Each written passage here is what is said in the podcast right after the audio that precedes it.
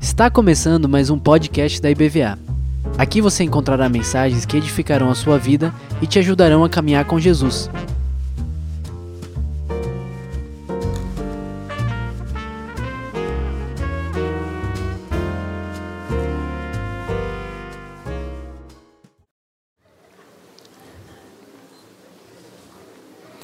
Você que está em casa, a mesa já está pronta para tomar a ceia.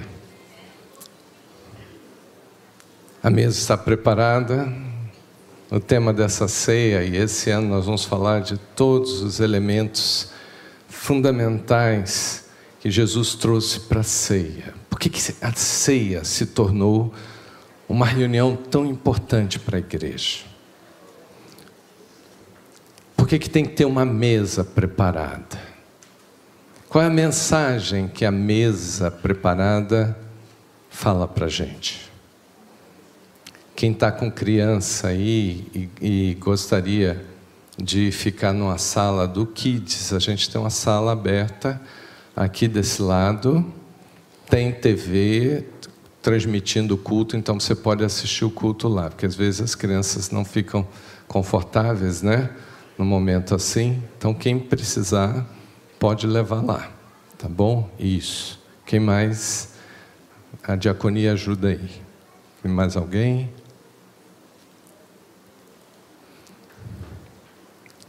Mesa preparada.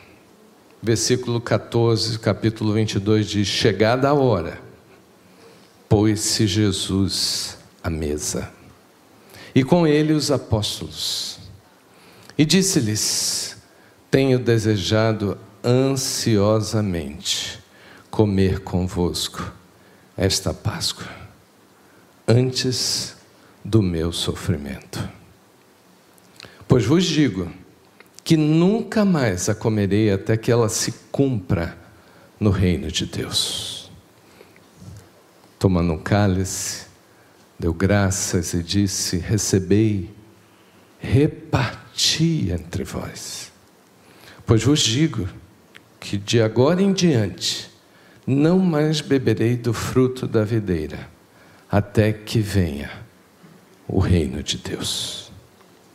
Tomando um pão, tendo dado graças, partiu, lhes deu e disse: Isto é o meu corpo, meu corpo oferecido por vós.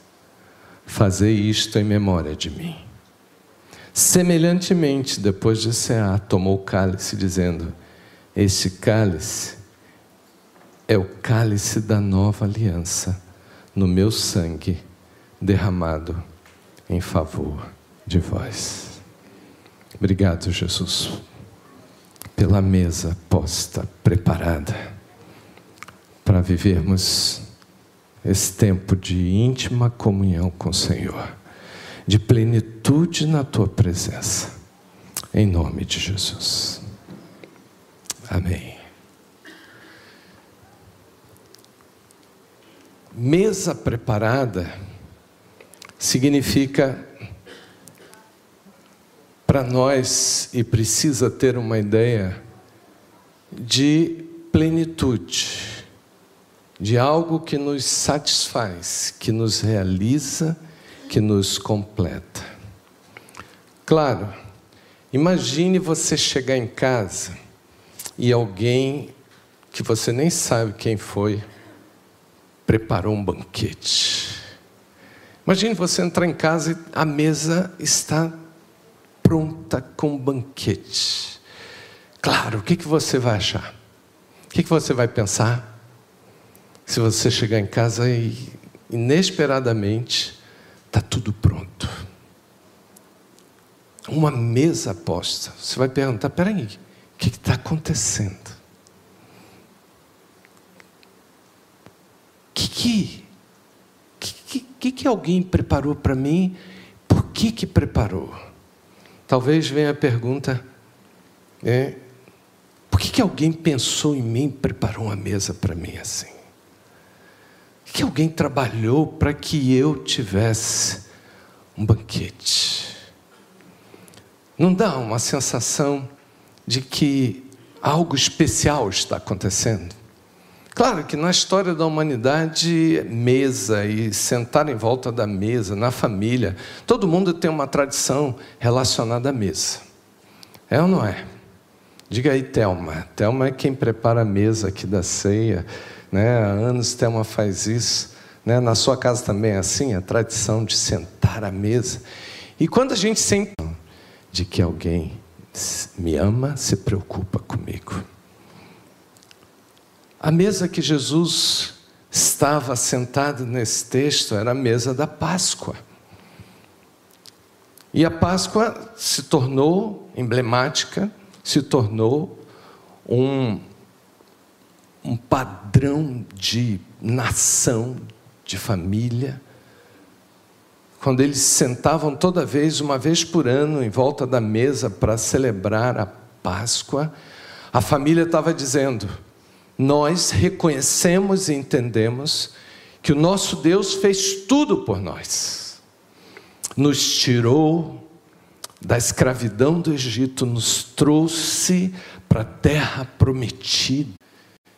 Tinha que ter bastante. Tinha o pão que representava o sustento, a manutenção, o cuidado, a provisão de Deus. E tinha as ervas. Inclusive, alguns dizem que rúcula entrava. Quem gosta de rúcula aí?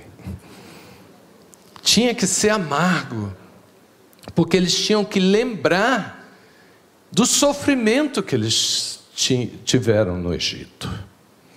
Então, quando eles sentavam à mesa, eles lembravam do sofrimento, mas ao mesmo tempo eles saboreavam o cordeiro e saboreava o pão, e aquela refeição significava: Deus preparou tudo para nós, para que nós chegássemos à plenitude. Interessante porque Deus chamou para que eles fizessem isso em volta da mesa. Deus poderia ter mandado naquela noite no Egito eles prepararem armas Deus poderia ter dito que eles ficassem arrumando a bagagem para a viagem, porque eles sairiam do Egito. Não. Deus mandou sentar à mesa. Porque o Senhor queria falar de salvação, de provisão e de um futuro abençoado. Aquele cordeiro, quando foi morto, o sangue foi retirado para marcar todas as casas de todas as famílias que estavam participando daquele momento fantástico de libertação. Naquela noite, o anjo da morte enviado por Deus viria como praga sobre aquela nação condenada, sob juízo de Deus e a determinação era: em toda a casa, o anjo vai passar e vai entrar, e o primogênito de cada casa será morto. E essa morte, como uma praga, iria trazer a libertação do povo de Israel. Mas toda casa que tivesse o sangue do cordeiro nos umbrais, nas portas, o anjo não entraria, mas passaria por cima. E a família estaria protegida. Então, daí vem a história do sangue na Páscoa. E o cordeiro sobre a mesa representa aquele que foi morto para salvar alguém e alguém da família. Então, o povo de Israel carregou e levou essa tradição e até hoje celebra. Mesa preparada, com tudo pronto para a sua salvação. No dia da Páscoa, quando Jesus convoca os seus discípulos, seus apóstolos, no texto que nós lemos, quando chegou a hora exata, tinha uma mesa preparada. Quem lê a Bíblia sabe que teve todo um processo para que essa reunião acontecesse. Jesus se reúne com seus discípulos numa das imagens que a gente tem, né, figurada aí para a gente. A mesa estava pronta. E essa mesa que era da Páscoa, Jesus, num momento específico, ele para e ele separa pão e vinho, para falar do que ele faria por nós. O Cordeiro de Deus que tira o pecado do mundo derramaria o seu sangue.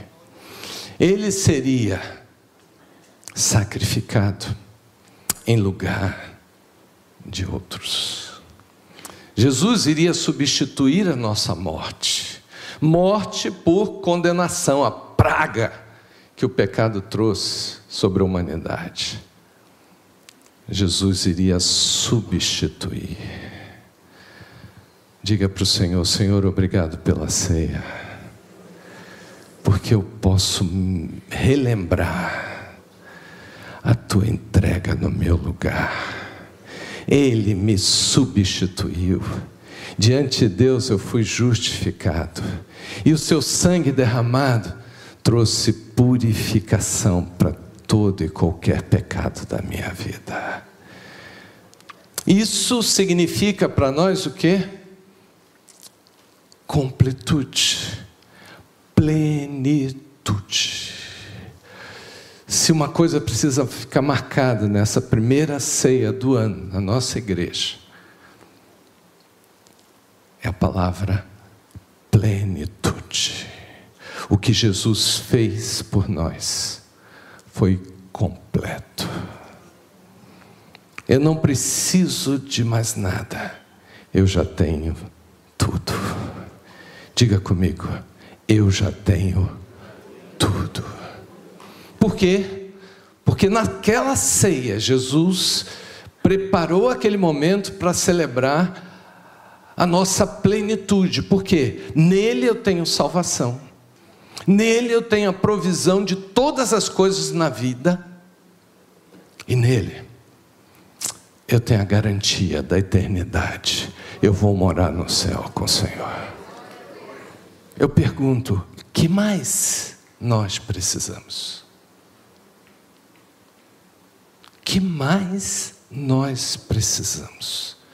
Toda e qualquer outra coisa na vida que a gente poderia discutir aqui são coisas aleatórias, são coisas superficiais, são coisas periféricas, são bijuterias diante do que nós já temos. Eu não vou ter salvação, eu já sou salvo.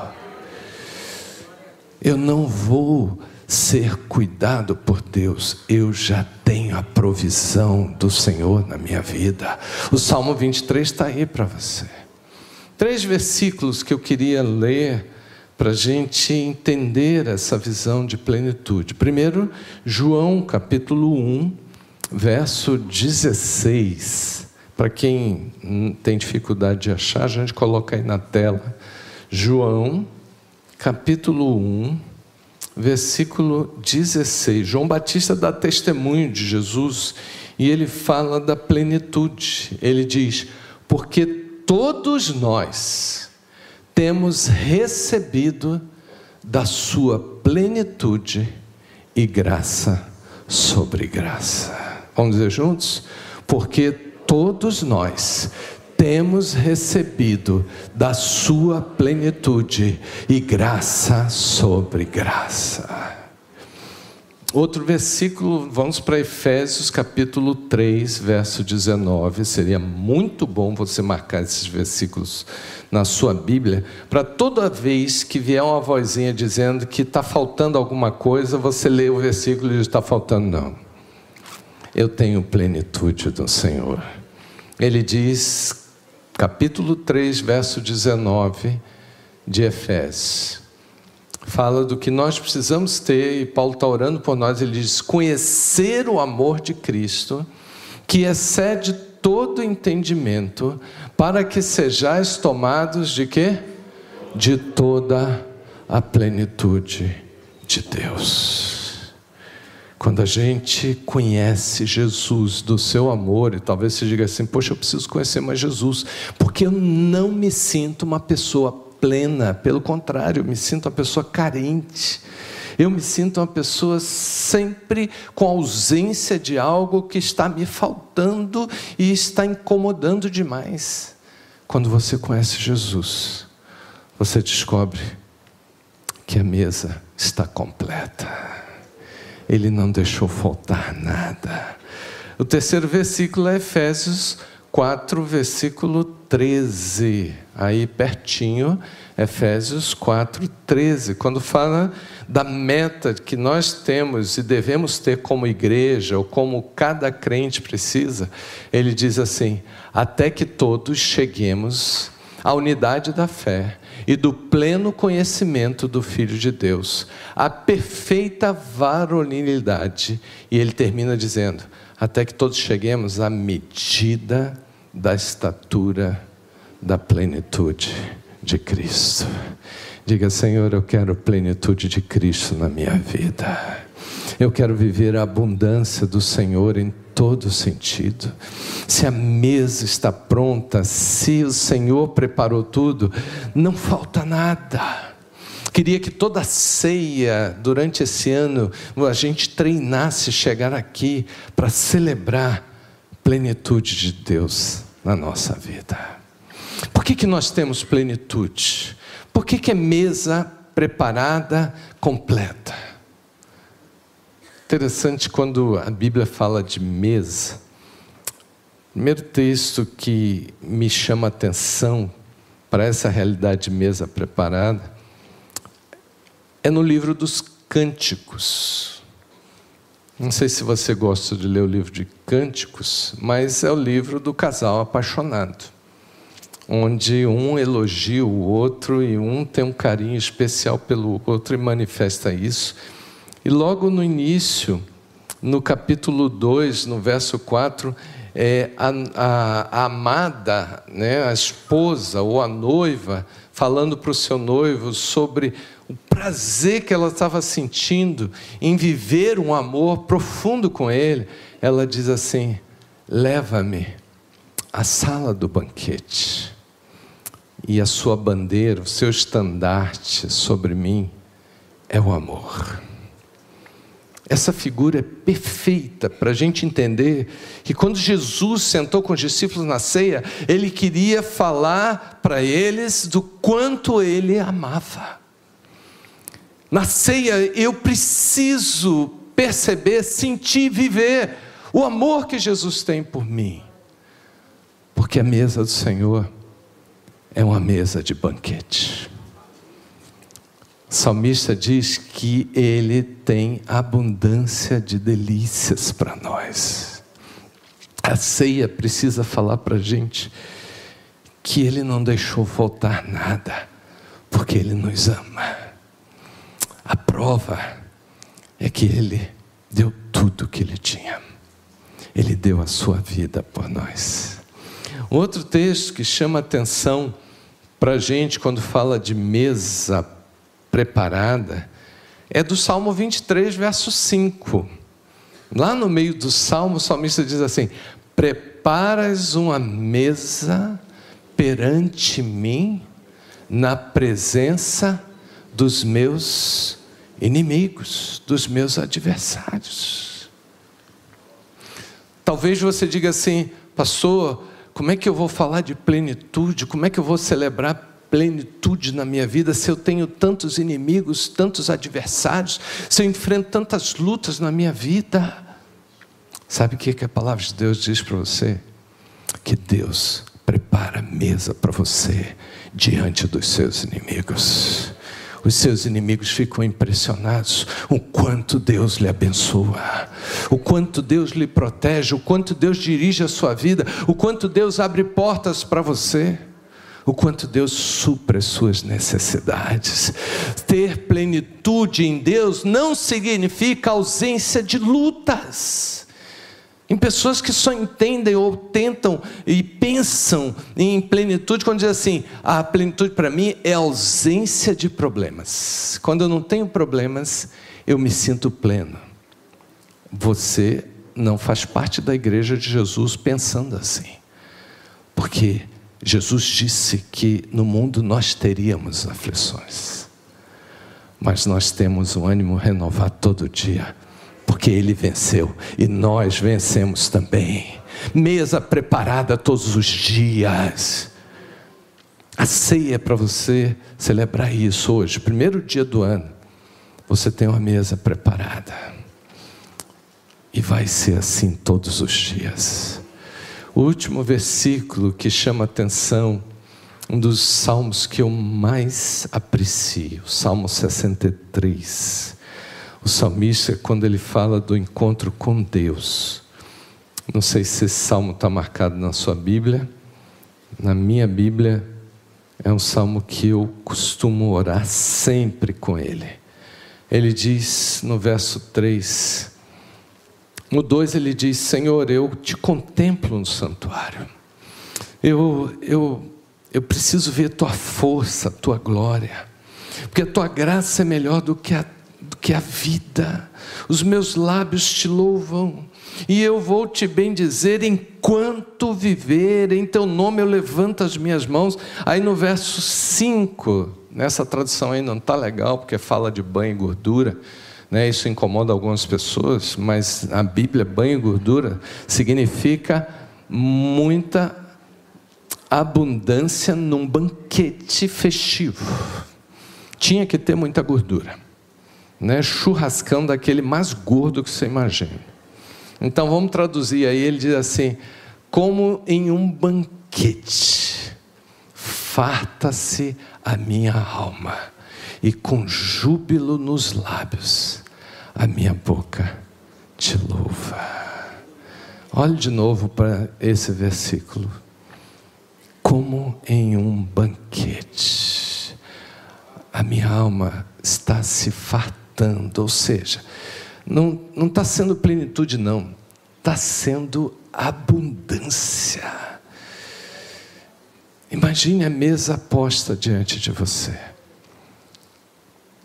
Vamos celebrar a ceia nessa noite, dizendo: Pai, eu não quero pedir nada, eu quero festejar o que o Senhor já me deu, e é tudo.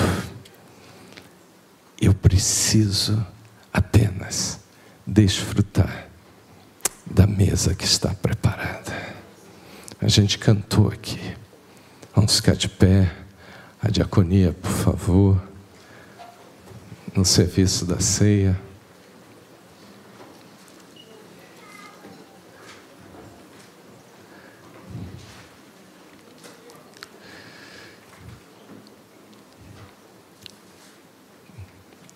queria que a gente orasse por pessoas que estão aqui nessa noite. Só um pouquinho, viu? Não saiam ainda não, me aguarde. Queria orar por aquelas pessoas que estão aqui nessa noite. Primeiro dia de ano. Estamos dizendo assim, gente, eu não consigo. Eu não consigo viver essa ideia até hoje de plenitude.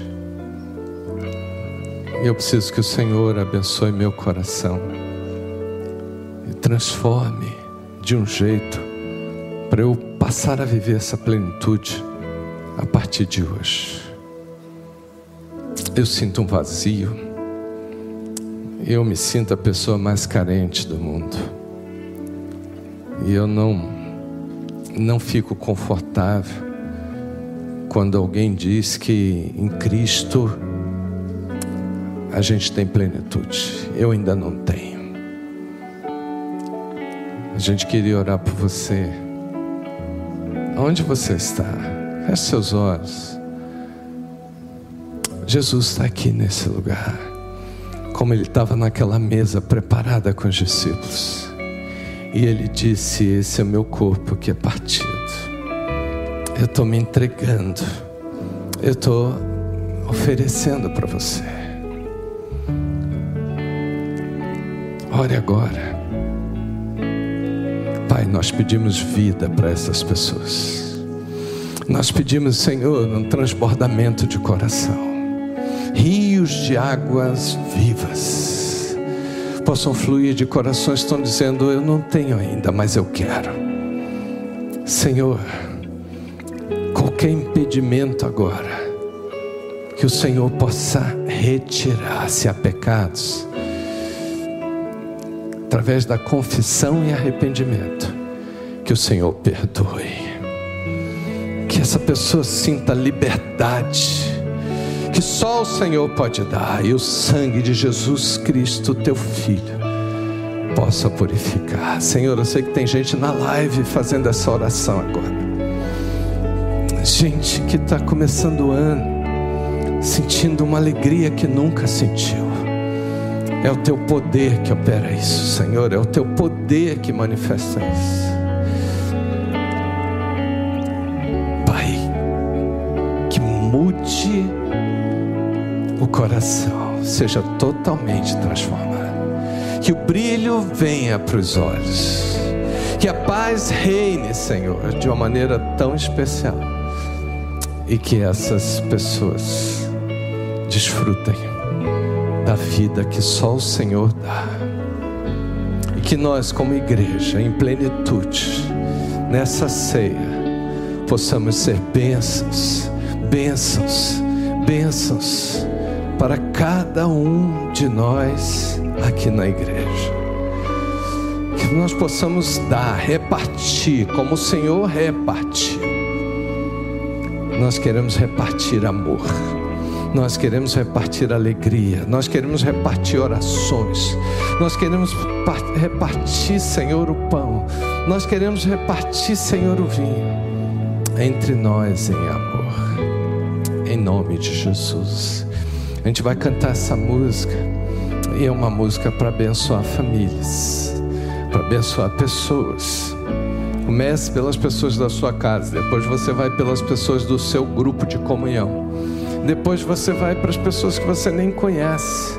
Mas vamos fazer uma cerimônia agora de bênção. Se estamos em plenitude, nós não queremos receber nada. Jesus disse: Tomai, reparti entre vós.